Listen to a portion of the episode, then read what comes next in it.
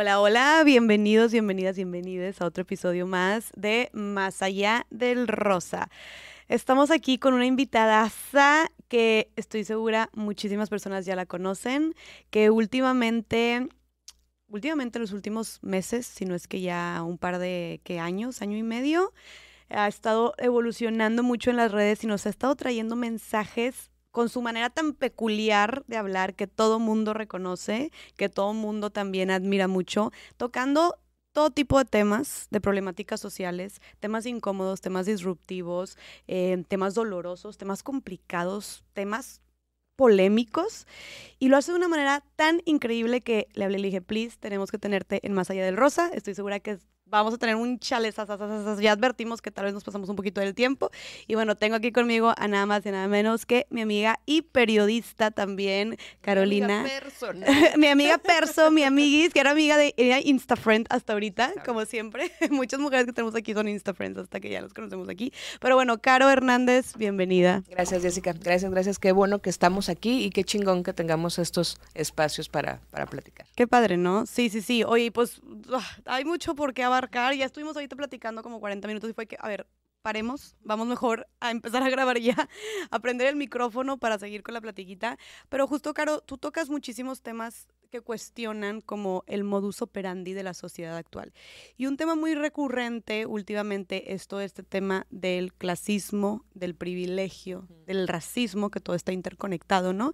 Y es algo que, que pues justo o sea, quisiera cederte el espacio para empezar a desarrollarlo un poquito. ¿Cómo empezaste tú a hablar de estos temas? De hecho, como todo en la vida, a mí me ha llevado. Yo soy, tengo mi playera que se me da hueva al éxito justo por eso, porque es como yo me dejo llevar mucho. Entonces, nada lo tengo planeado, planeo y nunca me sale, hago listas y me las salto. Entonces, eh, creo que me fue llevando el, el irme enterando de cosas, el ir, el ir entendiendo cosas que antes no veía, porque creo que eso es como gran parte del, del, asunto aquí, que no nos damos cuenta, porque estamos en, pues, en nuestro espacio, en nuestra burbuja, que todos tenemos una burbuja, no tiene que ser una burbuja hermosa, pero ahí la tenemos. Entonces de repente empecé a conectar con más personas, a ver otros espacios, a conocer otros contextos, y me di cuenta que, que no estaba viendo como que toda la foto completa, y no es que la vea ya ahora, ¿no? Pero ahora como que distingo un montón de cosas y empecé a cuestionarme mucho sobre qué quería hablar y hacia dónde quería hablar, ¿no? Y empecé a ver además que conectaba con mucha gente ese tema, que creo que también eso fue bien importante, que hubo muchas personas que estaban quizá igual que yo. Es como, no me doy cuenta ahorita, pero sé en el fondo que hay algo que no estoy entendiendo. Y todo se fue encaminando mucho sobre todo estos temas sociales. Siempre me gustaron los temas sociales. Siempre fui muy de la libertad y la justicia y medio chaira. Y Era luchadora. Sí, yo mm, hice manifestaciones en la prepa y ya sabes. Rebelde, rebelde. Fui, rebelde. usaba mi gorrita el Che. esa mujer fui. Entonces, como que todo estaba encaminado mucho a estas luchas sociales. Siempre, e, ese tema siempre ha sido, pero nunca tan claro como ahora. O sea, creo que ahora está como muy enfocado. Luego, además, me atravesé, o se atravesó un colectivo Poder Prieto, que también me ha enseñado un montón de todo lo que no veía y de todo mi privilegio y de todo y de todo lo clasista que pude ser o de todo lo racista que pude ser porque pues ese es el punto todos hemos sido todo un poco pues hemos sido clasistas y racistas y violentos y yo siempre hago esta analogía de mis tweets no de que yo no borro tweets ni, ni nada de, de mi 2012 porque quiero ver esa persona que era antes. Y ya y se los digo y se los firmo vayan busquen hay algo cancelable por supuesto mis tweets son perfectamente cancelables He sido gordofóbica, racista, violenta, clasista, misógina, todo. Vamos aprendiendo y está chingón podernos ver. y darte cuenta de esa evolución. o sea, ¿cómo chingados vas a saber claro. que te moviste, ¿no? Que, que, ya no estás donde estabas antes. Claro. Entonces creo que como que la vida me fue ahí poniendo y me pareció algo que en lo que puedo aportar porque puedo ver como las partes en donde yo no he estado y las partes en donde sí y tratar de darle como que este giro, ¿no? No, y lo estás haciendo increíble. De hecho, o sea, yo me fui directo, pero platícanos también, antes quién eres tú, preséntate. Este, también yo dije, oye, que hace unos, un año y medio, dos, que más bien porque creo que ha sido tu boom en redes, pero realmente tú ya estás trabajando en esto desde hace un chorro. O sea, cuéntanos un poquito de yo ti. Yo siempre les digo que yo solo necesitaba una pandemia mundial para figurar. o sea, perdón que la pandemia haya sido, pero yo tengo más de 20 años como periodista. Yo empecé en el periodismo como en el 98, sí, señores, en el 98 ni internet tenía. Este, Wow. y empecé cubriendo deportes, de hecho. Me gustan mucho los deportes. Empecé cubriendo deportes. Y mi estilo, mi forma, como que siempre me fue llevando a la nota social. Ah, De alguna manera, entre que los editores veían que era más para allá o entre que mi estilo de, de reportear era muy, soy muy necia. Entonces funcionaba mucho en notas políticas o en notas sociales. Porque soy de, si le pregunto algo, por ejemplo, o sea, a un alcalde, y generalmente los políticos se evaden mucho la respuesta. Mm. Y como yo soy bien necia de que no, no me está contestando. Entonces otra vez, sí, pero lo que le pregunto es esto. Sí, pero mm, no, es que lo que le pregunto. Entonces, como, como siempre fue me fue llevando, ¿no? Te digo, otra vez, yo no lo decidí, sino que la vida me fue. Y eventualmente eh, me moví a muchas ciudades, como te platicaba hace rato, cubrí eh, en Nuevo Laredo, estuve reportando en Nuevo Laredo. ¿Por qué? Porque me pareció una buena idea ser reportera Qué valiente. en Nuevo Laredo. Ala. Qué pendeja, güey, porque tampoco lo hice por valiente. Otra vez, nunca he sido de que yo voy a reportar. No, güey, ¿Por qué lo hiciste? por tonta, porque estaba aburrida de un lugar. Fíjate cómo me fui a Nuevo Laredo. Estaba aburrida de estar, creo que estaba antes de Nuevo Laredo, en Culiacán. Yo soy de Culiacán, estaba en Culiacán, pero no me ponían en deportes. Y yo estaba cubriendo Nabolato, que es un municipio muy violento, de hecho. Y yo no quería, no por violento, es porque a huevada que quería cubrir deportes. Güey, es Culiacán, quiero ir al béisbol gratis, ¿no? Entonces no me ponían a cubrir deportes y me enojé. Y busqué en internet todos los periódicos que me aparecían. Los periódicos que en ese momento tenían una página web, los busqué, busqué su correo, armé un currículum y armé un machote que decía, me interesa mucho, vi su página y me interesa mucho su periódico y quisiera trabajar con ustedes y este es mi currículum. Y los mandé a todos. Me contestó Nuevo Laredo y dije, ah, pues Nuevo Laredo. Y me fui. Esa fue, o sea, ¿estás de acuerdo que no tiene una planeación, no Sí, tiene no, nada, no, no, me contestó y dije, ah, ¿por qué no? Y me fui a Nuevo Laredo. La primera semana en Nuevo Laredo, un enfrentamiento en una de las avenidas principales y hubo una tanqueta, o sea, un- como un tanque hechizo del crimen organizado y una bazuca. La cabeza de, ese, de esa semana, el- la principal, decía infernal. Y la foto de una pinche tanqueta quemándose en una avenida principal. Y me quedé, Jessica. No. ¿Estás de acuerdo que esa era tu llamada para decir, güey, Sí, igual y tomaste una mala decisión? dije, no, está bien. Entonces me quedé. Entonces cubrí en Nuevo Laredo, cubrí este... ¿Cuánto tiempo estuviste ahí? Como seis años, como cinco. Ah, no, o sea, sí claro, no. No, me quedé. Yo cuando me quedo, me quedo. ¿Y fuiste feliz? Fui feliz, pero no me daba, no era consciente de lo que estaba pasándome. O sea, ahora a la distancia veo el riesgo, las cosas que me pasaron, estaba cabrón, pero nunca fui consciente. Es que, insisto, yo sé que soy el, peor ejemplo en ese sentido, pero mi santa inconsciencia me ha llevado a transitar cosas muy cabronas sin que tenga eh, siquiera la percepción de eso. Yo ahora lo veo y digo, güey, una morra sola, Ujú. Que además siempre me, yo, yo estoy sola, o sea, me, me fui a vivir sola a Nuevo Laredo y estuve sola todo el tiempo allá. Una morra sola, en esa ciudad, siendo periodista, en ese contexto violento que esa ciudad toda la vida va a ser igual de violenta, yo creo. Entonces, en ese contexto, cubriendo las notas, entrevisté militares. O sea, cubriendo esas notas, nunca tuve conciencia. Y si no tienes conciencia, entonces podrías decir que no tuviste miedo. No tuve miedo porque no me daba cuenta del pedo. Tuve miedo en algunos momentos. alguna vez hubo amenazas muy directas y como que me dio un poco de miedo, pero seguí. Y no me quedé por valiente, es que quisiera contar esa historia en la que yo, porque el- la vocación me mantuvo. No, güey, me quedé porque, eh, ¿sabes? Es como, estoy aquí, está bien. Estabas feliz, no tenías otro lugar donde ir. otro- eso, no tenía otro lugar donde ir. Era como, aquí me quedo, está bien. Luego, eventualmente, Wow. en algún momento dije, ya, ya no me está gustando Ok. Que tampoco recuerdo qué detonó. O sea, simplemente un día me aburrí. O sea, no fue una amenaza ni nada, que tú ahí saliste huyendo. No. Hubiera estado genial para poder contar una Sí, sí, historia sí. súper Un chida de- libro ajá, de que me amenazaron, entonces yo salí huyendo de ese lugar. No, güey, salí huyendo, pues seguramente un vato me, me bateó y dije, ay, ya no quiero porque no me ama, ¿sabes? Y me fui a Ciudad de México. Fui a. Ciudad de México a cubrir deportes, porque estaba, me fui a Record, que en aquel momento era el diario deportivo a colores, entonces era como la mamada. Me fui a cubrir deportes allá.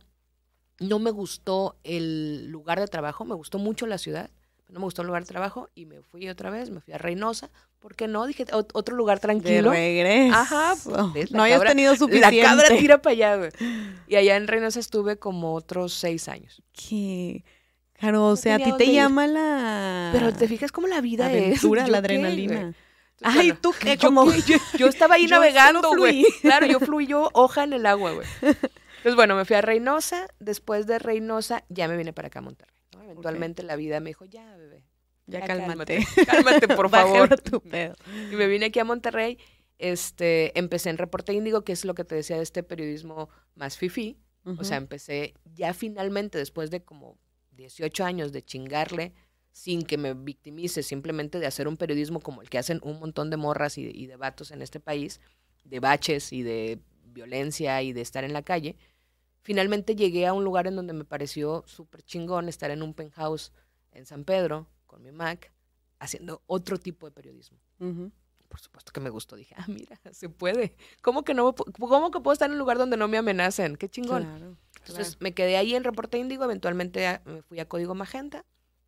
Luego me fui a Código Magenta y tengo prácticamente dos años como en este trip independiente y hago los independientes porque colaboro con medios, pero no dependo de ningún medio. Ok. O sea, y creo que ese es hasta ahorita mi Everest. O sea, es algo que sin estarlo buscando, porque también estuviera genial que te dijera, yo luché por este momento. No, güey, no luché por este momento. Pero está chingón que estoy en un momento en el que yo decido con qué medio, yo decido qué tema y yo decido cómo lo abordo. Y eso es el sueño de cualquier periodista, creo. Ok, es lo que te iba a decir. O sea, hasta ahorita podrías decir, o sea, que esto es mejor que las otras maneras de que- en las que has hecho periodismo. Para mí sí, sí. Me hace mucho más feliz porque es, te da mucho más libertad, tengo mucha más libertad Ok. tengo mucha más tranquilidad. No estoy pendiente de si alguien va a venir a amenazar por algo.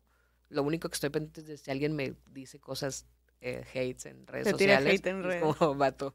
No manches, pues No ya, mames. ya venías bien entrenada. Ajá, güey, es como tú crees que me duele tu comentario. ¿Tienes un R15? No. Ok, entonces no me duele, ¿no? No me puedes matar con tu comentario. Sí, tú ya eres tipo 4x4 todoterreno. O sea, no me, no me, claro que te pegan, Sí. lo platicamos ahorita, claro que hay, hay cosas que te, que te lastiman un poco, pero al final de cuentas pues, lo borras. Yo bloqueo. Pero llevas dos años fuera de Código Magenta. Llevo, no, eh, me, me, haz de cuenta, yo estaba como directora editorial Ok.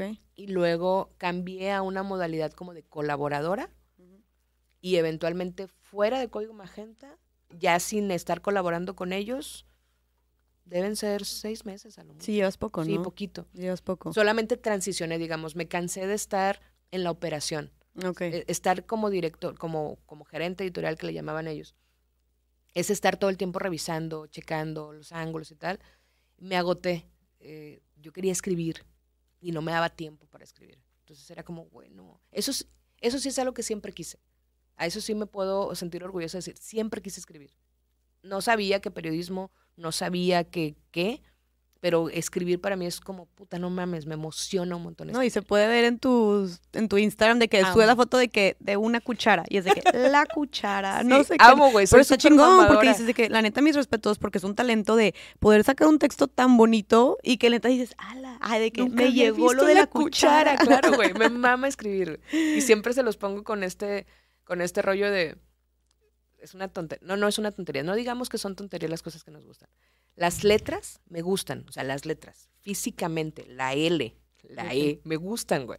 Y entonces, esta maravilla que no dimensionamos de cómo pones letras una tras otra y formas palabras y luego esas palabras forman oraciones y luego esas oraciones forman párrafos y esos párrafos forman una historia. No mames, Sí, está cabrón. está bien cabrón, güey. Sí, eso me impresiona mucho con, por ejemplo, la música, luego le agregas notas musicales. Ah, es- Y, ya, y luego es como, ¿qué onda que son cosas que simplemente mezclaste y ahora se hizo algo espectacular que se llama canción? está de- Y la puedes está cantar y se puede bailar y te puede hacer sentir mejor.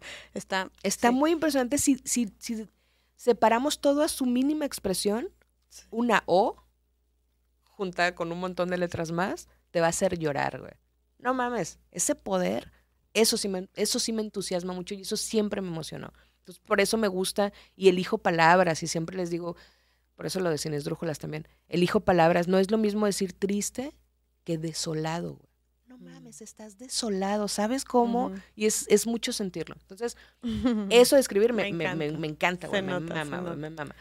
Y pues bueno, ya después en Código Magenta decidí que ya no quería estar como operando la- la- el medio y me quedé como colaboradora. Luego vino un desencuentro y decidí que entonces ya nada, ¿no? Y me aventé a este rollo de independiente. Y es como cuando se van a tu casa a vivir solas, güey. O sea, es eso, es la vas a pasar de repente mal, pero también va a estar chido comerte un atún en la lata y decir, güey, pero es mi atún, es mi casa. Yo decido cuándo Yo comer decido este cuándo- atún. ajá, son las 3 de la mañana, no le hace, voy a cenar taquis, güey. Sí, sí. Entonces, esa, ese, en ese momento estoy, estoy cenando taquis con Fanta, güey. Mi mamá. Me encanta. Oye, y, y- y- pero sigues haciendo estas cápsulas porque, a ver, todo el mundo amaba en Código Magenta tus cápsulas, ¿no? Tu sonidito de trin trin, que a todo mundo sabíamos cuál era y te identificábamos. Y siempre que pasaba un tema, una noticia, era como la gente esperaba tu nota. De que qué va a decir, ajá, y te escuchaba y te preguntaba y generabas mucho esta invitación a la reflexión y al cuestionamiento hacia la gente. ¿Qué pasó con este contenido? ¿Lo seguiste haciendo por tu cuenta? Sí, el, el, por ejemplo, el sonidito, como es una, es una música que además me costó mucho trabajo encontrarlo, porque otra vez, como dices, tienes que re- reducirlo a lo mínimo, ¿no? Es como tiene que provocar lo que yo necesito que provoque. Y creo que la, la cancioncita la encontré, me tardé un chingo días buscando esa canción. Ponía un pedacito y era como no, y ponía otro pedacito de otra y no. Tenía que vibrarte en el. Y, y además en los primeros segundos. Para mí era bien importante que en el primer segundo te ganchara. Ajá. Entonces, bueno, la, la canción pues es Derechos Libres y me la llevé a Ruido en la Red. Ok. Ruido en la Red está hoy haciendo una editorial que es muy similar a eso. No se llama igual porque el nombre, a pesar de que nadie lo registró, eh, como caballeros nos miramos a los ojos y yo desde el principio les dije que yo ese, esa editorial solo la haría para Magenta. Entonces cuando me fui, aunque no había nada legal, había un pacto de palabra y el nombre no me lo llevé. Entonces en Ruido en la Red le llamé, nadie me preguntó, que al final de cuentas es lo mismo. Es como yo que voy a saber, nadie me pregunta, es como yo solamente estoy opinando, ¿no? Ok. Y está en Ruido en la Red que sale eh, los miércoles. Ok. Y es básicamente el mismo concepto. Y luego en posta eh, hice uno que, está, que me está gustando mucho, que se llama Sin Esdrújulas, porque son otro tipo de reflexiones, ya no de noticias, sino de mí. Es, es un, por eso, incluso cuando empiezo siempre les digo, este es tu micro mini podcast y terapia digital. Porque soy yo diciéndote, güey, hoy intencié.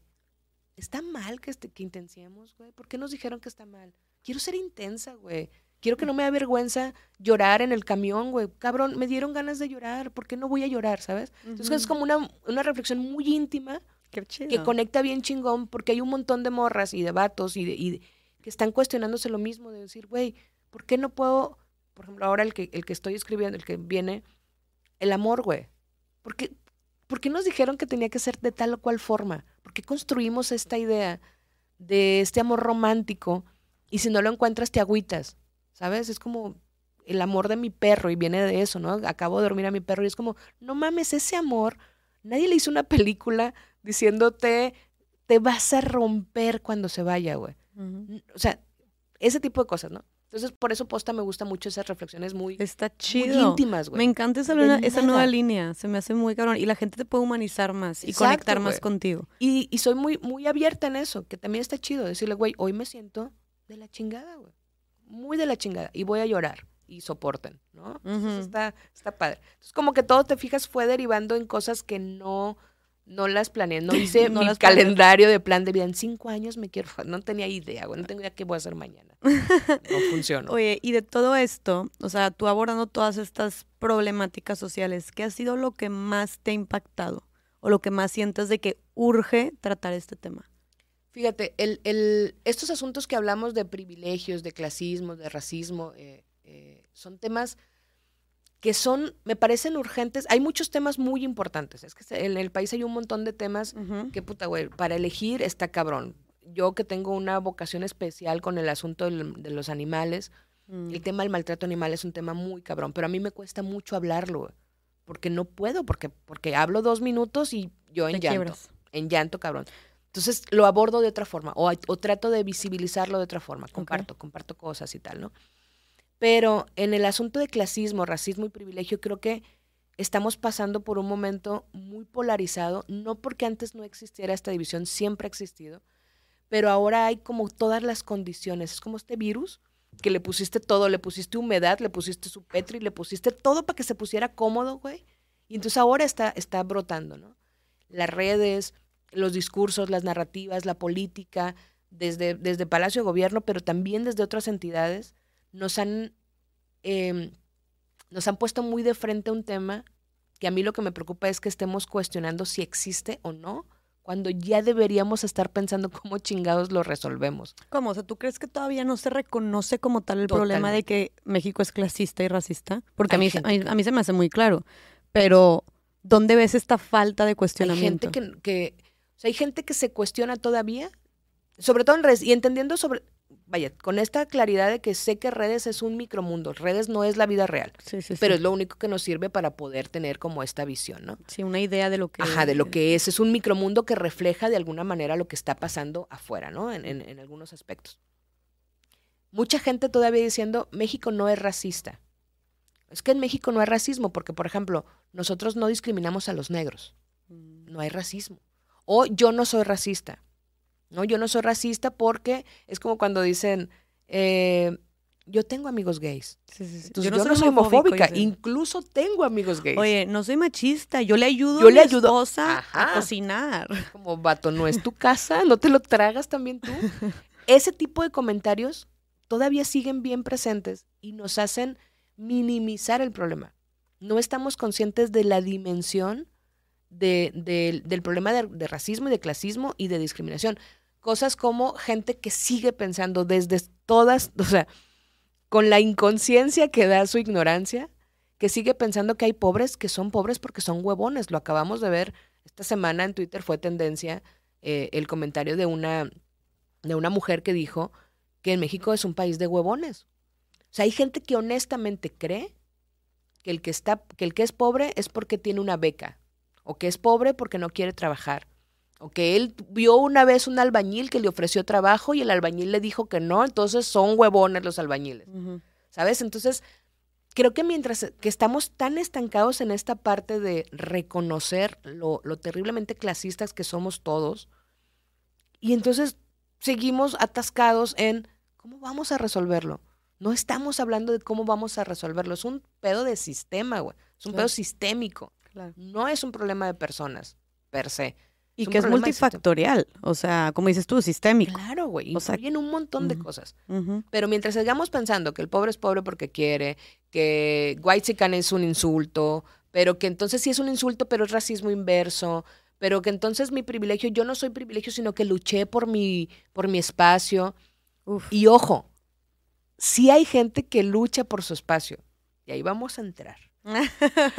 Yo sé que, que podemos decir de nosotras, es como, a ver, güey, pero yo le chingué. Tú le chingas un montón. Trabajas 18 horas al día. Le chingas para estar en un espacio, para tener lo que tienes. Ajá, pero ¿tú crees que alguien en la sierra de Oaxaca no le chinga 18 horas al día? Claro. Y no puede tenerlo, güey. Claro. Y el peor no es que tú no lo tengas. El peor es que ellos también lo tengan. Que tu privilegio sea un derecho. Que mi privilegio sea un derecho. Pero no estamos ahí porque estamos resolviendo si, ay, es que me dijo White Chican y, y yo no soy. Ese no es el pedo, güey. Ahorita que mencionaste lo de el que se cree que no es racismo, porque aquí no tratamos mal a los negros. Pero, por ejemplo, un ejemplo de racismo sería tratar mal a los indígenas. Totalmente, güey. Que eso está, y digo, pues acabamos de tener hace poquito a esta Eufrosina Cruz también contando de toda la discriminación que hay hacia estos pueblos, que simplemente si te pones a ver, el 70%, el 70 de la población en México es morena. ¿Y cuánta representación vemos, por ejemplo, en los medios o en, la o en las películas, Todo, sí. de, en todas partes, de gente siendo mexicana siendo morena? O los catálogos de las, de las, de, las claro. tiendas, los anuncios, no hay. Entonces estamos representando nada más al 30% de la población o menos. O menos, claro. Menos, ajá. Y e- ese, ese tipo de cosas, Eso. ¿por qué no nos brincan, güey? Porque justamente en un país en donde la mayoría somos morenos, pero además ni siquiera nos identificamos como morenos, los, las, las estadísticas muestran que la gran mayoría de la gente se ve más blanca de lo que es porque aspiras a eso. ¿Por qué? Porque sabes que si eres más blanco tienes más posibilidades, porque es real. Está Hay cabrón. cifras. Y, y, y mira, ya, y yo voy a compartirte algo bien, me, ac- me acordé ahorita, este, cuando estaba chiquita, me acuerdo que, mi papá es moreno, y me acuerdo que le dije a mi papá algo así como, ay papi, es que yo tenía cinco años, seis años, y me trauma cómo desde chiquitos podemos en- empezar a como a través de la socialización justo replicar estos estereotipos, prejuicios discriminatorios. Que yo, ay papi, de que es que eres moreno, de que no te sientes mal, de que pobrecito. Le dije eso a mi papá. ¿Me explico? Y yo, pero ahorita me, ahorita me, me devuelvo. Y obviamente yo, o sea, estamos deconstruyéndonos y todo. Pero en ese momento yo era una niña. Yo que iba a saber que lo Sí, que pero estaba lo que tú veías Pero, era eso. y, y lo que me pongo a pensar es, ¿qué fue lo que vi o qué me enseñaron para que mis seis años yo le estuviera diciendo eso a mi papá? ¿Me Sí, y es, es otra vez lo que te dije hace rato, tus contextos, porque a ti no se te para la mosca porque eres más blanca que yo, evidentemente. Oye, no, pero tus contextos te hacían ver este tipo de cosas, güey. O sea, te hacían pensar en cosas que para ti era como, a mí me va a ir mejor, en, eh, con sus proporciones, eh, con, las proporciones de una niña de cinco años, pues. Pero era como, seguramente te, te decían, mira qué bonita. Y eso es algo que lo escuchamos un montón de veces. Ay, es que está bien bonita, mira, ay, qué bueno que está blanquita. O al revés, está bonita, sí está prietita, pues, pero a pesar de eso está, está bonita. Sí, sí, sí. El a pesar de eso. O tiene facciones muy finitas. ¿Qué diablos son facciones muy finitas, güey? Pues son facciones eurocéntricas, ¿no? Esta belleza que nos dijeron que es como debe ser. Y, y lo tomamos como algo bueno y entonces a partir de ahí construimos nuestra personalidad. Yo tengo facciones muy finitas. Y sí, soy morena, pero no soy morena como otras morenas, güey. ¿Sabes? Y entonces empiezas a construir a partir de ahí tu realidad. Cuando nos damos cuenta de eso y cuando empezamos a cuestionar por qué el sistema privilegia a la gente de tal o cual color o de tal o cual fisonomía o de tal o cual fenotipo, es como dices, ahí es donde tendremos que, que- que empezar a verlo y empezar a, a, de, o sea, deconstruirlo también, pero al sistema. Pero sí, una, una parte primero es de construirte tú. Sí. Como te decía hace rato, yo de construcción express, güey. ¿Por o sea, qué Construcción Express? Porque cada 10 minutos, cada 5 te cuestionas y cambias de opinión, que es otra cosa que nos dijeron que no. Es que tú no tienes convicciones. Tú tienes que tener una sola convicción y tu convicción es para siempre, porque si no, mal. Y como te decía, ya estás de pendeja 20 años creyendo algo, güey. Claro. Yo lo ponía de ejemplo con el Che. Yo, claro, usaba mi gorra del Che. Y por supuesto que hasta la victoria siempre venceremos. Pero de repente empiezas a ver cosas y dices, "Y, ay, o sea, como que sí había cosas que no estaban tan chidas, ¿no? O sea, como que, ah, y te empiezas a cuestionar. Y eres otra persona. Y sí escucho Silvio Rodríguez, pero sí cuestiono mucho, mucho ese, ese tipo de, de cosas que creía antes. Yo ya no creo lo que creía antes. Yo, esta persona, y, y está bien chingón cuando te das esa oportunidad. Esta persona que soy hoy no es la de ayer. La de ayer siquiera, güey. Por supuesto que no es la de 20 años atrás. El hecho de que puedas valorar esta oportunidad que tenemos todas las personas de ser otra persona nueva todos los malditos días. Hay una, hay una eh, cuestión filosófica que dice, ¿te imaginas cuántas versiones de ti hay? ¿Cuántas personas conocen una versión de ti que ya no existe? Y entonces, ¿cuántas versiones de Jessica? Hay la Jessica que conoce Farid, hay la Jessica que conozco yo, hay la Jessica que conoce Mariana, hay la Jessica que conoció a alguien en la secundaria, hay la Jessica que conoció tu tía cuando estaba chiquita. Hay un chingo de Jessicas, güey. Claro. Y la Jessica que yo conozco hoy no va a ser la Jessica de mañana, porque esto que estamos haciendo, para mañana, tú tendrás algunas cosas distintas. y dirás, Ah, yo lo pensaba así, pero tal vez no. Y yo igual. Este diálogo y esta apertura a que tú piensas cosas distintas que yo, nos permite evolucionar o movernos o cambiar o crecer o ser otras personas. Y está bien cabrón que hay gente que no se lo permite Claro. que no se da la oportunidad de, a ver, ¿qué cosas me vas a decir que van a hacer que yo mañana sea una persona distinta? Como Claro. tener esta apertura, te refieres tú. Claro, güey, hablemos. Es que eso, y yo siento que, y más, ah, es que siento que en redes y más estos temas, está todo muy polarizado, hay mucha división. Y creo que puede haber mucha gente que le dé miedo entrar a estos temas. Y puede haber mucha gente muy enojada también. Pero justo siento que la gente, no- o sea, nos cerramos a hablar de estos temas cuando realmente no tiene que ser un juego de suma cero. O sea, podemos sentarnos tú y yo aquí y tú y yo podemos tener contextos diferentes, historias diferentes como cualquier otra persona que se Claro. hubiera sentado aquí y seguramente vamos a diferir en, en muchas cosas y seguramente vamos a estar de acuerdo en muchas cosas, pero la cosa es Y siento que siempre, y invitado también esto a la reflexión en redes, la manera en la que decimos las cosas y en la que cuestionamos. Oye, no está mal que cuestiones el privilegio de alguien, pero ¿cómo lo vas a cuestionar? ¿Rico? ¿Desde dónde lo vas a cuestionar? O sea, ahí también vienes, y, y otras vamos a sacar el, el, no cuestionas a la persona, sino las ideas de la persona. Okay. O no cuestionas a la persona, sino al sistema que le permitió a esa persona tener un privilegio que para otros es un, ni siquiera una oportunidad. ¿no? O sea, yo no podría cuestionar tu privilegio, sino cuestiono el sistema que te permitió a ti y a mí estar en una posición que para todas las demás personas tendría que ser algo natural. Claro. Y que no lo es. ¿Por qué? No es tu culpa, no es mi culpa, es culpa del sistema. Vamos a cuestionar el sistema. Y ahora, ya estamos en una posición de privilegio. A mayor o menor escala, ambas aquí estamos en una posición de privilegio. ¿Qué vamos a hacer con esa posición de privilegio? Exactamente. La mejor forma de atacar, de atacar el sistema, o sea, la gente que tiene más poder para atacar el sistema es la gente que tiene el privilegio. Ok. Y lo que decíamos hace rato, es una responsabilidad. Puedes no tomarla, ¿eh?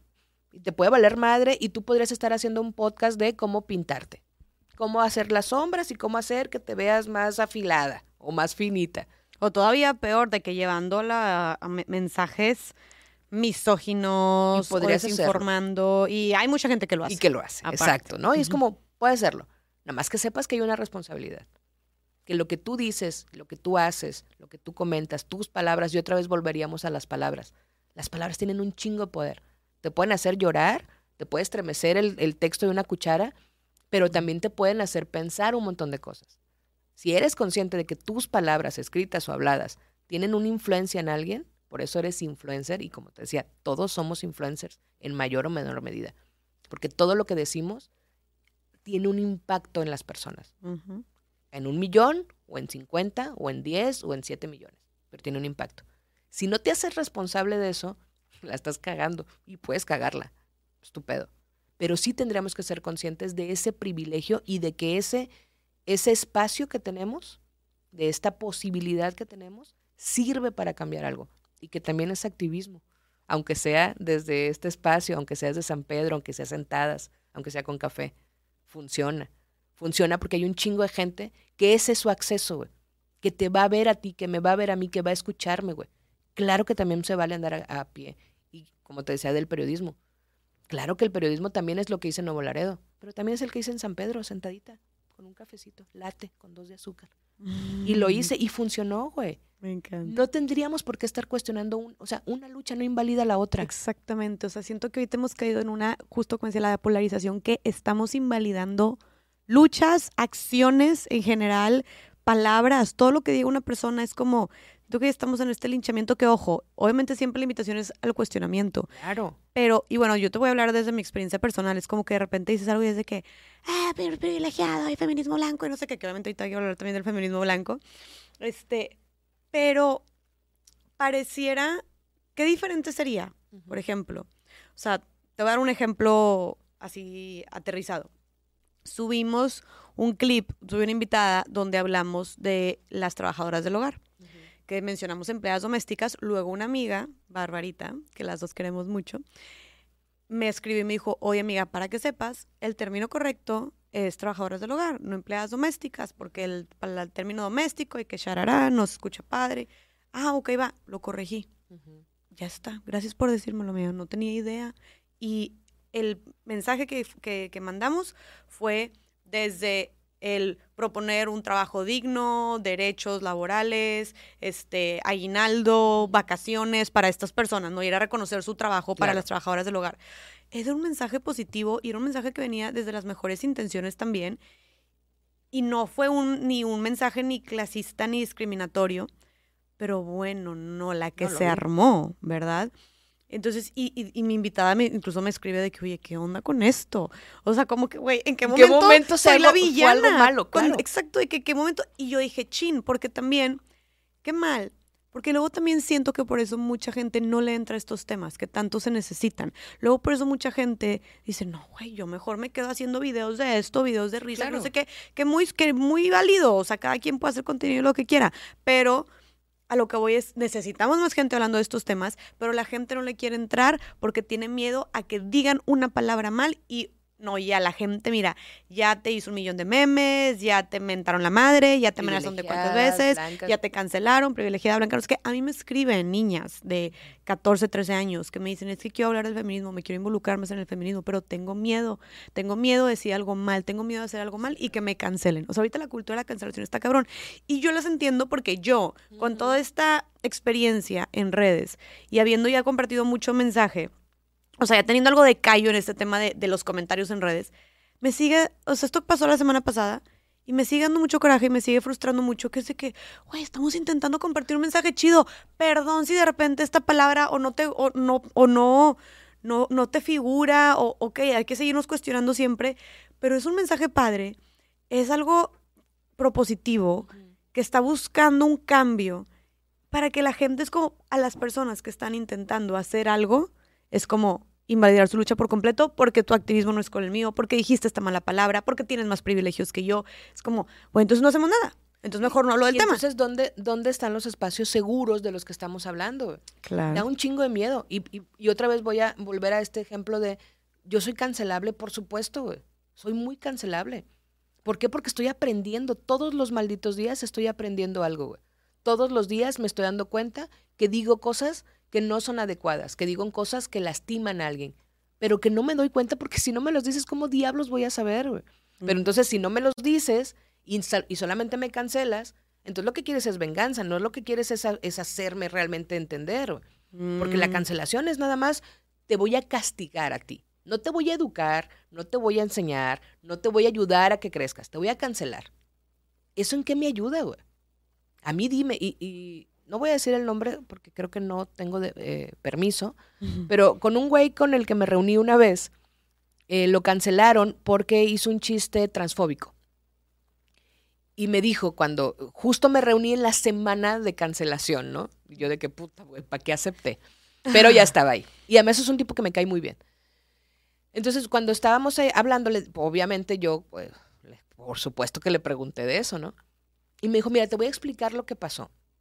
Yo hice un chiste, es una, e- era una pendejada, y me preguntaron, el, el chiste era, eh, ¿qué prefieres? ¿Amanecer con una morra trans o amanecer con tu hermana, ¿no? Algo así. Era una pendejada de vatos, ¿no? Y yo dije, dice, y yo dije, ¿en qué parte de la transición está la morra trans? Vas a ver. Dijo, ese fue mi chiste. O sea, esa fue mi respuesta, güey. Y eso fue que era transfóbico. ¿Por qué es transfóbico? Le dije, "Bueno, sí es transfóbico y te voy a decir por qué. Es transfóbico porque no todas las morras trans transitan todo este proceso. Hay morras que se quedan a la mitad, hay morras que ni siquiera lo empiezan. O sea, no necesariamente es la transición completa. Entonces, el que tú preguntes es violento, porque hay morras que, una, no tienen por qué explicarte en qué parte de la transición están, y dos, a lo mejor no quieren la transición. Dijo, ajá, y yo, ¿cómo vergas voy a saber eso? Le dije, no, no tienes por qué saberlo. Ciertamente no tienes por qué saberlo. Y si lo cancelas en vez de explicarle, y eso yo apropiándome de un discurso que además ni siquiera es mío, quien debía haberle explicado sería una morra trans. Sí, pero yo con lo que sé y con lo que pude contener y con lo que te explico lo que yo sé. Pero el discurso no es mío. Entonces me digo, ajá, hijo, y si en vez de cancelarme, una morra trans me explica, pues ya no la cago, güey. ¿Cómo, cómo, voy a, ¿Cómo voy a dejar de cagarla? Pero ese es el peor de la cancelación, que no busca que dejes de cagarla. Busca castigarte. Claro. Castigarte porque lo hiciste mal y porque yo te voy a decir cómo tienes que lucharlo, cómo tienes que decirlo, cómo tienes que hacerlo. Y este es el peor de todas las luchas. ¿Y por qué crees que esté mucho más, que la gente se incline mucho más por cancelar que por el, déjame te explico, oye, creo que lo hiciste mal de esta manera, o No tienes tiempo, no tienes hueva. Es más chinga. O sea, yo soy maestra. Yo doy clases. Y además fui editora, que también es un poco dar clases. Y yo les decía siempre, y quien, y quien ha trabajado conmigo y los morros en la escuela lo saben, yo quiero que tú aprendas, no por ti, me vales madre, por mí, güey, porque si tú aprendes, yo voy a tener menos chamba. Entonces yo a un editor le decía, yo quiero que tú hagas tu nota súper chingona, que no vuelvas a cometer estos errores, por eso te voy a explicar, porque va a llegar un momento en que no voy a tener que trabajar en ti, güey. Todo este tiempo que yo te dediqué, me lo voy a dedicar para mí. porque tu nota va a estar tan chingona que lo voy a ver dos comas, lo voy a pasar. No me va a tomar más que tres minutos. Claro. Explicar es cansado y es una chinga. Y hay gente, y estoy, entiendo desde su posición, hay gente que dice, yo ya no estoy para explicar. Yo también hay días que ya no estoy para explicar. Hay días que dices, güey, no mames, hay internet, o sea, checa, pregúntale a Google, güey, no tengo por qué estarte explicando yo. Si quisieran interesarse, buscarían. Ay, si quisieras tú cambiar las cosas, pues les dirías. Mm. Está de los dos lados. El peor es que nos gusta aventarla para allá. Es que tú deberías buscar o tú deberías explicarme. No, yo no debería explicarte. ¿Por qué no? ¿No quieres que cambien las cosas? Claro. Sí, pero no quiero que yo tenga No. que dedicarle tiempo. Y te toca, te, casi casi que te toma lo mismo, el mismo tiempo, energía, o hasta te consume O más menos, energía, sí. incluso, tirar hate, que, Claro. come- que es un lugar de, eh, chet, man, no sé qué, ay, me fue. De que, oye, para que sepas, de que tal vez no lo hacías con esta intención, no sé, pero para que sepas, esto es violento porque tal, tal y tal. Dejas ahí y ya. Te toma ¿sabes? menos. Si la otra persona lo acepta o no lo acepta, lo cambia o no lo cambia, bueno, pues ya es otro pedo. Si aún después de explicarles, siguen siendo, si por ejemplo con este güey, si aún después de decirle, no, la transición, la chingada, vuelve a hacer un chiste de eso, cabrón, pues ya son ganas de chingar. Claro. Ya son ganas de no querer aprender. Y está bien, estás en tu proceso, que también esa es otra. Los procesos de la gente son distintos. Yo aprendo de una forma, tú aprendes de otra forma, te toma determinado tiempo, a mí me toma determinado tiempo. Qué pinche superioridad moral de que como yo ya lo entendí, tienes que entenderlo ahorita. Güey, a mí me tomó 20 años. Sí, pero yo ya te lo estoy diciendo. Ya tendrías que entenderlo. No mames. ¿Por? Y eso creo que pasa mucho con el feminismo, por ejemplo. Exacto. que vienen las, las dentro del mismo feminismo. Feministas que, feministas que tal vez llevan más tiempo o no, ¿O pero no? simplemente Aprendes más rápido. aprendes más rápido, te construyes más rápido, leíste más, yo qué sé, oye, viviste Exacto, otras cosas viviste. también. Y llegan justo con esta como superioridad moral y autoridad a desvirtuar las luchas y los, fem- los niveles de feminismo, el famoso feministómetro, ajá, de otras mujeres. Claro. este, que, que también como, como te digo, creo que a final de cuentas todo esto sería, o sea, es, es curioso porque pareciera que vamos avanzando en estos temas, pero al mismo tiempo, ¿qué tanto si, te digo, desde mi experiencia, gente que tiene esta influencia, este privilegio, estas redes y estas plataformas que realmente pueden hacer un cambio, que, que le saquen la vuelta, literalmente hasta decir la palabra casi, casi de machismo, misoginia, LGBT, lo que tú quieras, porque tienen miedo. Entonces es como, güey, ¿hasta qué punto realmente estamos avanzando? O neta nos estamos dando de que nosotros mismos estamos poniendo el pie. O sea, las personas que estamos buscando este como avance social, cuando la, la ge- la gente en general, la sociedad en general, ya ni siquiera quiere opinar. Pero te digo, o sea, ¿hasta qué punto estamos avanzando o no? ¿Me explico? justo, justo ahí era, era el punto este en el... Hay una teoría que de hecho la dijo Maurice o la dijo Farid la vez pasada que grabé aquí. Ellos la dijeron súper chida y yo la voy a hacer simplificada, que es lo que yo hago, que es está el péndulo. Entonces todos los movimientos sociales tienen, tienen un péndulo en el que van a la síntesis y luego a la antítesis y luego llegas aquí a un punto medio, ¿no? Siempre hay, hay cuestiones muy violentas en este proceso. ¿Por qué? Porque tiene que moverse todo para que eventualmente pueda llegar a un término en el que se estabilice. Yo creo que estamos en ese momento. O sea, estamos en el momento en el que estamos hablando de un chingo de temas de una forma muy violenta, muy polarizada, muy intensa también, que no necesariamente mal, porque eventualmente tiene que llegar a, una, a un punto medio en donde todo se, se vuelva a calmar. Es como, yo lo veo con las cuestiones de género. Ahí, yo les pregunté a, a mis alumnos hace poco, ¿hay heterosexuales aquí? Y me dijo, ay, maestra, los heterosexuales es muy 2018. O sea, no, güey, ¿por qué? Porque hay tanta diversidad ahora. Porque están hablando de tantas formas de ser, de tantas identidades, de tantas, de, de tantas formas de amar, de ser, de, de existir, que, que todo necesita una etiqueta. Yo creo que eventualmente llegaremos al punto en el que ya no necesiten una etiqueta, pero estamos acá del péndulo. Y en las luchas lo veo un poco igual. Estamos cuestionándonos todo, eh, debatiendo todo, cancelando todo, porque estamos en esta vibración como medio, ah, Sí, ser. eventualmente llegará. Creo y o marchando, protestando por todo. Todos estos, o sea, por ejemplo, este, este extremismo al que le llaman de las mujeres, por ejemplo, en las marchas que pintan, que rayan, que todo, que a la gente le incomoda y le molesta tanto, también es, oye, pero son ellas las que están abriendo camino, las que están poniendo los, o sea, el, el, tema sobre los tutoriales, sobre los titulares, perdón, las que están haciendo que, ok, ya los, los partidos políticos o las empresas se sientan con la presión de, oye, pues tenemos que hablar de este tema, tenemos que abordarlo, tenemos que tener una agenda que, que venga con estos temas, porque está este otro grupo que les que, que, está poniendo a la fuerza el tema sobre la mesa y se está haciendo ver a la fuerza. de hacerlo de otra forma. Y porque más te incomodan las marchas, te incomoda que pinten, de eso se trata de que te incomodes. No puede ser que en un país en donde matan 11 mujeres y hace dos años hablábamos de un tema y decíamos siete mujeres y hace un año decíamos nueve mujeres y hoy decimos 11 mujeres, las que tenemos registradas, güey. No puede ser que en un país en donde matan sistemáticamente mujeres por el hecho de ser mujer, a los hombres también nos matan. Sí, pero no por el hecho de ser hombres. O sea, al hombre no lo matan porque le dijo que no quería seguir siendo su novia. Al hombre no lo matan porque dijo que no quería coger. Al hombre no lo matan porque dijo que no le iba a hacer la comida. Por un ataque de celos ajá, entendamos que es diferente y por eso es importante llamarle el feminicidio, feminicidio y a, las, y, a, los asesinatos y a los homicidios, homicidios. Pero bueno, en un país en donde hay tanta violencia contra las mujeres, lo mínimo que quiero es que te incomodes. O sea, por lo menos incomódate por una pinche marcha, incomódate por el ángel pintado, incomódate por esas puertas de palacio quemadas. ¿Por qué? Porque las puertas representan al Estado. Esos monumentos, esos espacios de gobierno representan al Estado, un Estado inoperante, un Estado que no te garantiza que puedas salir a la pinche calle tranquila, güey. Un Estado que te hace tener miedo de lavarte los dientes y pensar que alguien te va a matar, Jessica. No mames. Y me rompe un chingo porque no tendríamos por qué estar así de asustadas, güey.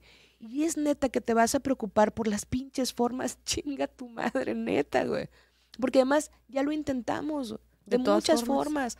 Ayer lo platicaba con unos amigos. Marisela Escobedo, güey. No mames, ¿cómo no te va a romper el corazón? Una mujer a la que le mataron a su hija, buscó justicia por todos los medios, hizo la chamba de todas las fiscalías, buscó datos, información, conectes, hizo todo el trabajo. Y la mataron afuera del Palacio de Gobierno, güey. En el día. No mamen. No me pidas que te luche de formas más calmadas. Voy a quemarlo, güey. Y voy a rayarlo. Y voy a gritarlo. Y a mí no me mataron a nadie, güey. Imagínate esa mujer o esas mujeres que, tienen a sus hijos desaparecidos. Por supuesto que quiero gritar y por supuesto que están enojadas. y se acaba de repetir la historia de María. Claro, acabaron de matar a una buscadora. Sí. De su, hijo que desde el 2019 está desaparecido. Estuvo luchando y buscando justicia, justicia, justicia, recorrió no sé cuánto y, y pues la habían amenazado. Había pedido protección al Estado. la secuestraron y la mataron. La secuestraron saliendo de la misa de su hijo. No mames. Entonces, claro que hay mucho, ah, hay muchas cosas que están pasando. todo esto nos está encendiendo un montón. Pero está muy cabrón, ¿no? Como pasa todo esto y nos violentan a las mujeres y está, está también ¿cómo le llamamos Saskia? Este miedo que tenemos todas solo por ser mujeres, aunque no nos haya pasado nada, como yo te contaba esto de lo que me lavaba los dientes y yo tenía paranoia de que sentía que alguien me iba a matar y así muchas cosas. Y muchas amigas cuando fue eh, a principios de este año con todo el caso de Devani y así, todas teníamos miedo. O sea, creo que hablo por todas las mujeres de Nuevo León y de México que decimos que siempre tenemos miedo. Que este trauma, creo que le dijo el trauma vicario, creo que dijo esta Saskia, no me acuerdo si era este el término, pero es este miedo que sentimos, aunque no se haya pasado nada, por lo que vivimos, porque sabemos que matan a 11 mujeres, porque sabemos este, que secuestran, que violan, que sabemos que están sueltos, que no, a los, que no los agarran. Entonces, ¿cómo no voy a tener miedo todo el tiempo? Y no se diga, y aquí metemos también temas de privilegios, y no se diga, si eres una mujer que pues tiene que tomar el, transporte público todos los días y que sales a las 11 de la noche de tu jale. ¿No? O sea, obviamente no es, la, no es, no es, no son los mismos miedos o niveles o más bien condiciones de que pues yo puedo ir en mi camioneta. ¿Me explico? O sea, me voy en mi camioneta y sé que nadie me va a invadir. Más, más seguro. Más seguro, ajá, que no es como que te asegura nada, pero es mucho más seguro que una mujer que tenga que estar tomando el transporte público todos los días, ¿no? Entonces... Nos atraviesan violencia, violencias distintas. De ahí es donde entra otra vez la interseccionalidad y el privilegio, pero el ver desde dónde estamos luchándolos. Tu miedo es válido. Tu miedo de ir en tu camioneta es válido. Eso no puede ser cuestionado, no debería ser cuestionado, porque yo no sé qué tanto miedo te da. O sea, ¿a ti te da miedo que te, que, te hagan algo mientras te lavas los dientes en tu departamento eh, que tiene, está perfectamente bien acomodado? Ajá, ¿y eso por qué tendría que ser menos miedo que alguien que va en el ruta 214, ¿no? O sea, los miedos no tendrían que ser cuestionados, porque tu miedo es tan válido como el mío, como el de otra mujer que tiene menos privilegios. El pedo es otra vez el sistema que te hizo a ti tener este miedo y que le hace a la otra mujer tener el mismo miedo en, otra, en otro contexto, pero es el mismo miedo. Eso es lo que tenemos que volver a cuestionar. Y otra vez en el asunto del privilegio, o sea, cambiar el sistema desde el privilegio, y aquí le voy a dar un poco el giro para irnos a esta parte que, que hablábamos que es importante. Cambiar el sistema desde el privilegio es, es, más fácil que cambiar el sistema desde un espacio donde no tienes un privilegio. Esto ya, ya lo definimos. Ahora, ¿estamos dispuestas, dispuestos, dispuestas a cambiar ese sistema que nos puso en el privilegio? Porque esa es la paradoja. Es, tú estás en un privilegio y quieres cambiar ese sistema que te permitió estar en un privilegio. Y yo lo ponía como ejemplo del periodismo. Si a mí me dijeran que voy a que si yo dejo de hacer este periodismo de San Petrino, de mi Mac y mi pinche espacio chido, y tengo que volver a las calles, pero eso va a conseguir que los demás periodistas dejen de estar siendo asesinados y violentados. ¿Quiero ceder ese privilegio? Y ahí es donde tendríamos que estarnos cuestionando todos, porque es muy fácil decirlo para afuera es como, claro, vamos a luchar porque este privilegio, porque este sistema caiga. Yo sé que cuando tú lo dices, lo dices desde el corazón. Es como, sí, quiero que el sistema cambie. Quiero que las mujeres puedan tener una camioneta, ¿no? O sea, que es una pendejada, pero no es una pendejada, güey. Hay que entender que esta lucha que tienes no invalida las otras luchas, que hay mujeres que lo que quieren tener es para desayunar o que hay mujeres que lo que quieren tener es la decisión de no casarse a los 11 años, o que hay mujeres que lo que quieren tener es alguien que no las madre todos los días. Todas tenemos luchas distintas. Pero bueno, queremos cambiar eso realmente y estamos dispuestas a ceder de nuestros privilegios para que todo cambie, de, de compartir esta membresía de privilegio. Y a veces dices que no. Ajá. 100%. O sea, tú me haces la pregunta y yo también te diría, ay, güey, de que no lo sé. Pero tú crees, o sea, ahorita fue una pregunta hipotética, de que si yo cedo todos mis privilegios, va a haber este cambio. Pero suena, o sea, suena como muy mágico. Claro. Pero tú crees que realmente ya pueda haber, si yo cedo de alguna manera, o sea, crees que puede haber un impacto directo? O sea, que esta repartición de privilegio pueda suceder realmente ¿O cómo sería ese de aumentar los privilegios de otra persona a costa de los privilegios de los demás? O sea, ¿cómo sería esa dinámica? Yo ahí, fíjate, es como si hubiera un, un límite de privilegios, ¿no? Es que tenemos nada más dos mil privilegios. Entonces, si ya agarraste tú 1500, pues ya la otra gente tengo que repartirle 500. Y creo que no funciona así. Creo que el pedo es que estamos viendo, lo que decíamos también ahorita, el enfoque al revés. Es que no se trata de que tú no tengas privilegios. Se trata de que todas podamos tenerlos. O sea, se trata, no se trata de que todos seamos pobres. Se trata de que todos tengamos acceso a las cosas. No se trata de que, eh, que es algo que los políticos hacían mucho y creo que cada vez lo hacen menos. Eh, este romantizar la pobreza, ¿no? Todos los pobres son buenos, todos los ricos son malos y vamos a luchar porque... No, no, no, güey. Es que yo no quiero ser pobre. Yo no quiero que Andrés Manuel no tenga para comprarse unos zapatos de 80 mil pesos. Yo quiero que si yo quiero comprarme unos zapatos de 80 mil pesos, yo también tenga para comprármelos. A lo mejor no quiero, muy probablemente no quiero. Pero ese es el punto, es como, no se trata de que todos estemos jodidos.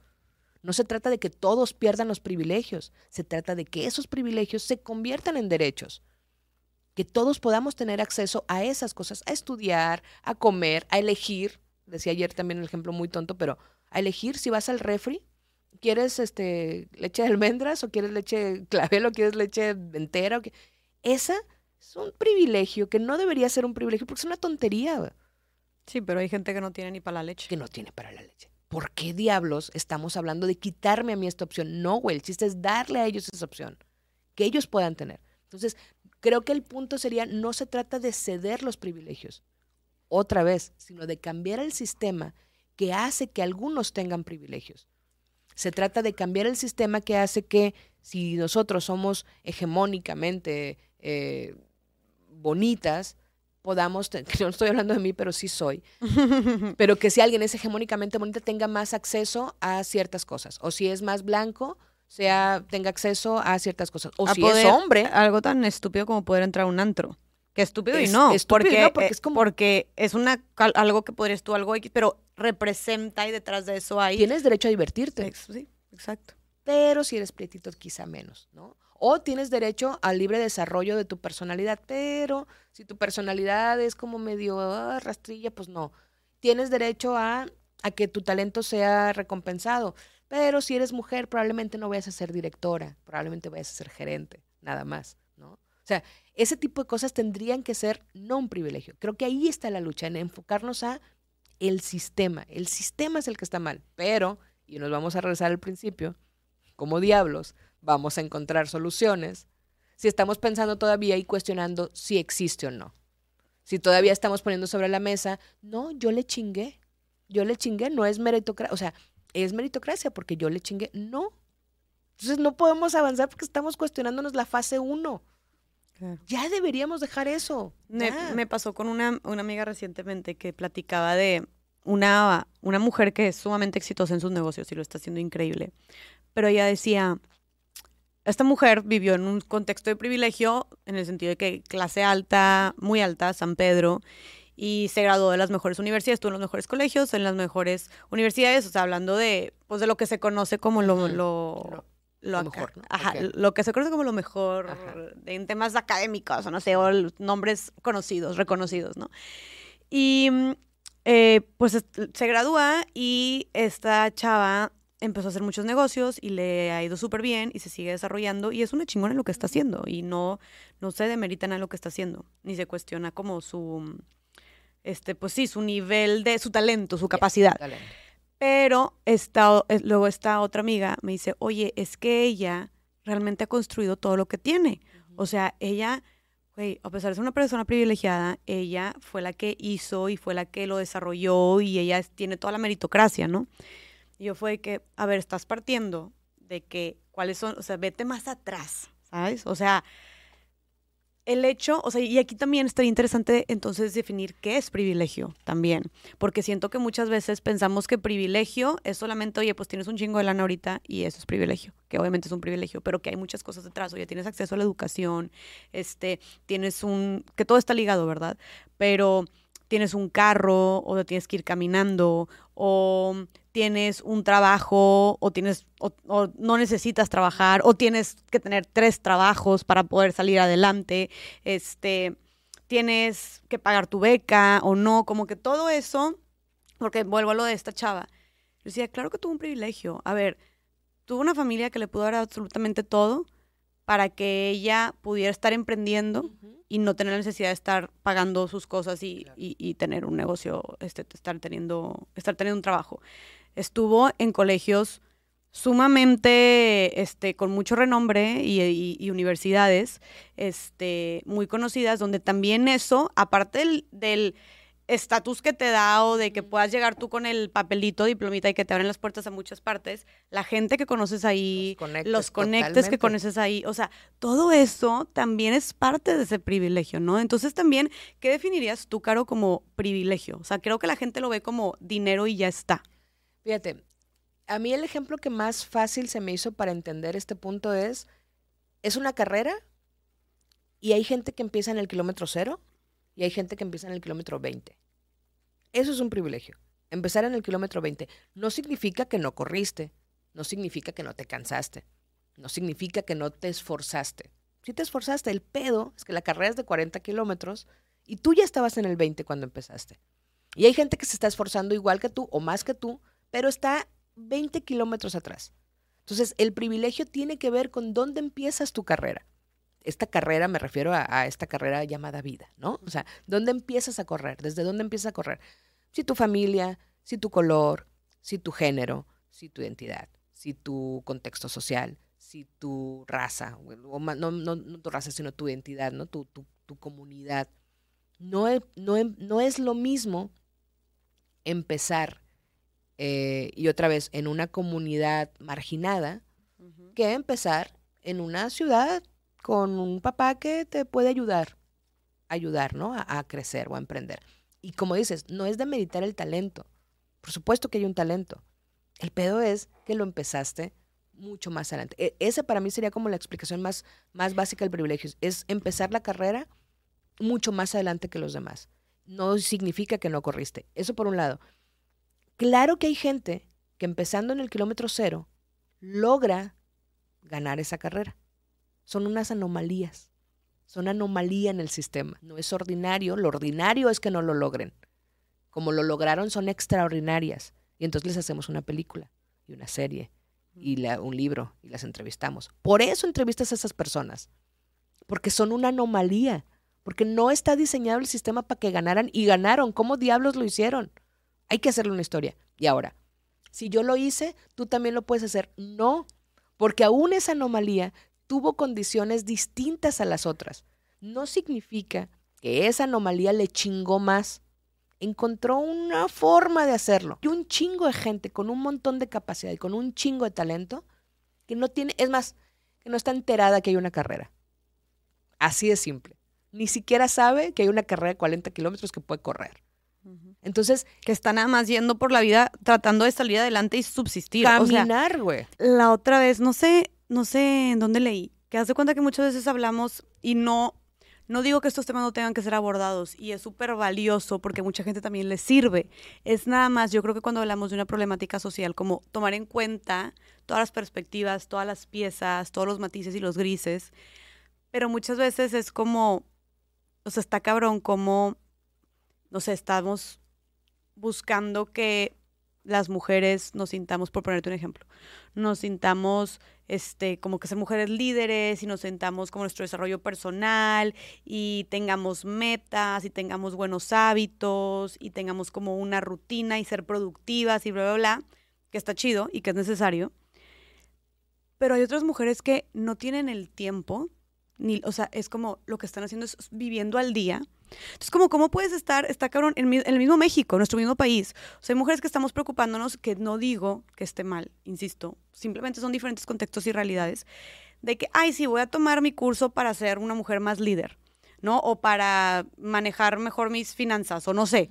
Pero hay mujeres que literal están viviendo al día con tres trabajos que no les alcanza ni para comer.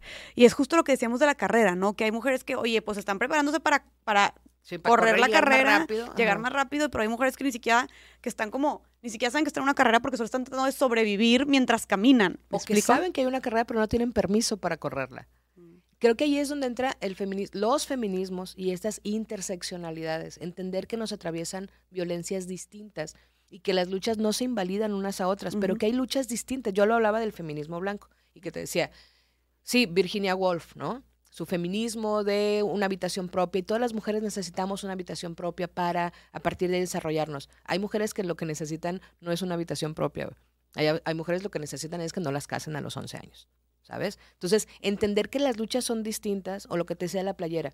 Es como, sí, feminismo blanco es un poco en comprarnos estas playeras con frases muy mamadoras sobre somos fuego, pero no cuestionarte si las condiciones laborales de las mujeres que hicieron esta playera son las deseables, son las óptimas, son dignas, ¿no? Entonces, entender que son diferentes luchas, que no se invalida una con la otra, pero entender eso.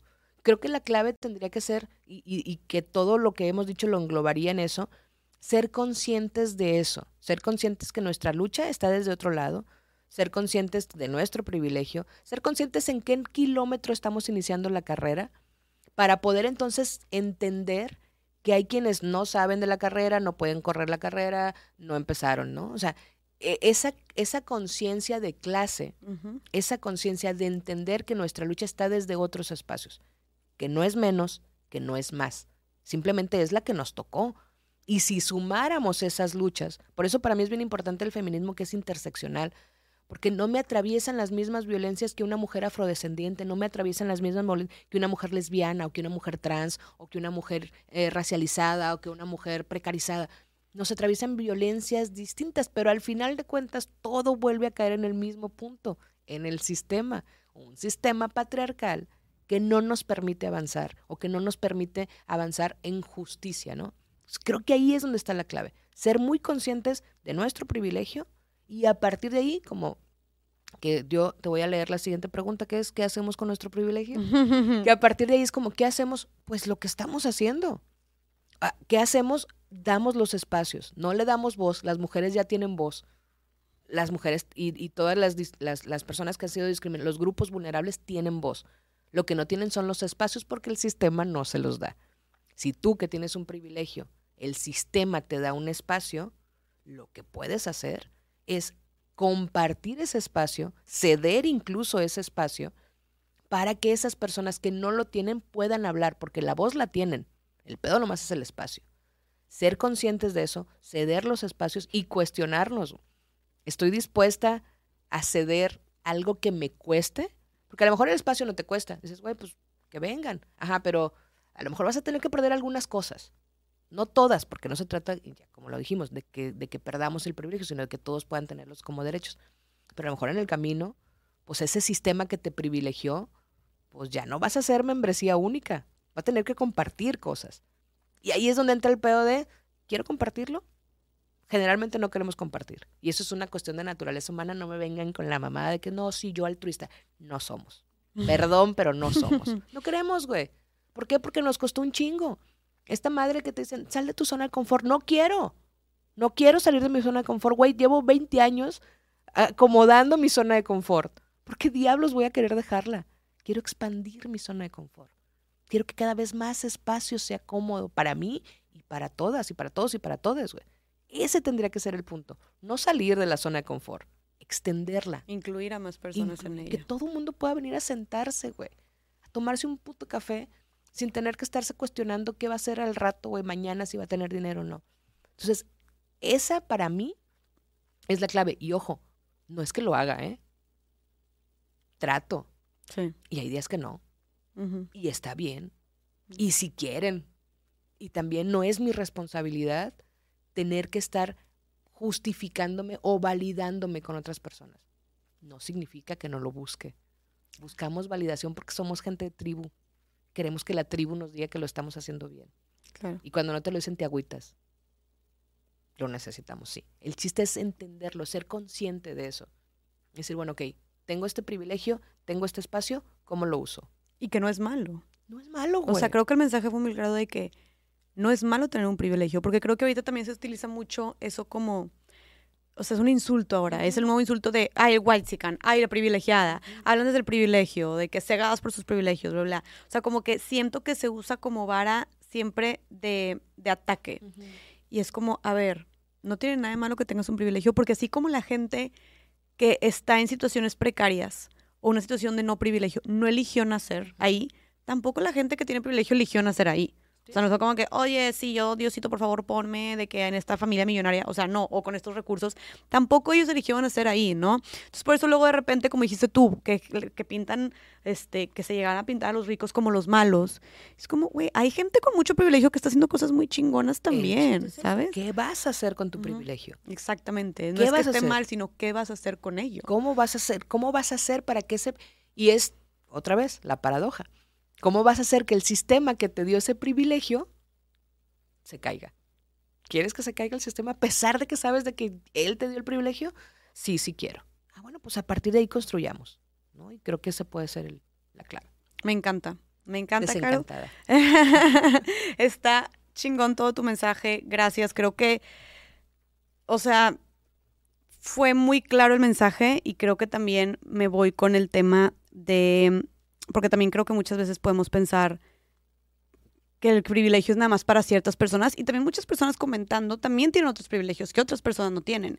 Entonces, como, bueno, pues, por ejemplo, digo ya para ir concluyendo, pero cuando grabé con Eufrosina, que hablamos de las mujeres indígenas, había mucha gente criticando que si yo le estaba entrevistando porque tenía un privilegio.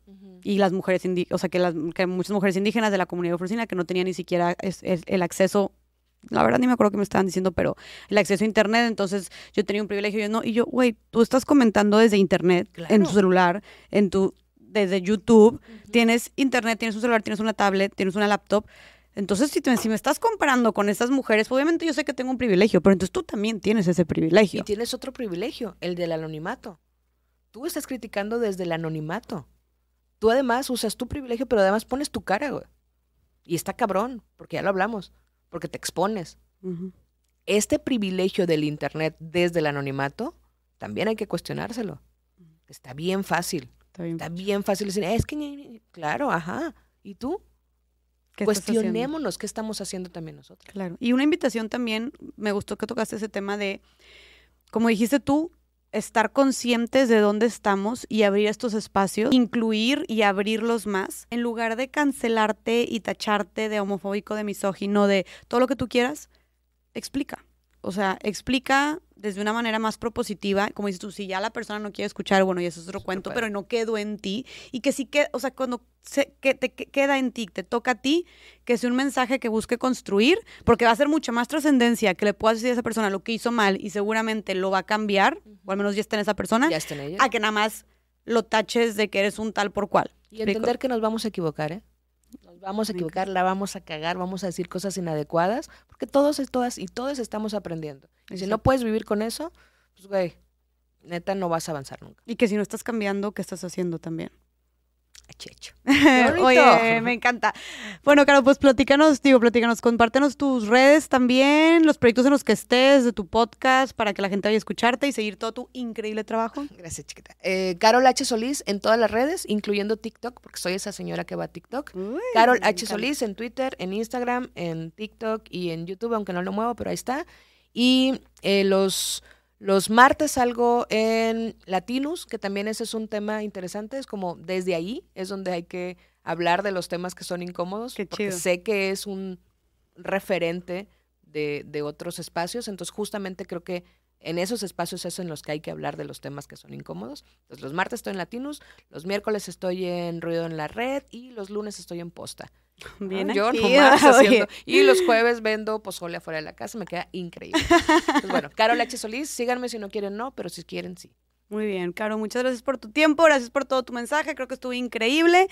Hay una frase que me gusta mucho que dice, no podemos cambiar aquello de lo que no somos conscientes, pero una vez que lo somos, no podemos evitar cambiarlo, porque si no, estaríamos actuando desde la pasividad y eso es ser parte del sistema opresor e injusto. Así que ya estamos conscientes de muchas cosas después de este episodio con Super Caro, ya somos conscientes, estamos informados, prendamos esa antenita del cuestionamiento, esa antenita del informar, del informarnos, de la inclusión, del cómo acercarnos hacia otras personas y pues bueno, avisados y avisadas, ya estamos. Ya está.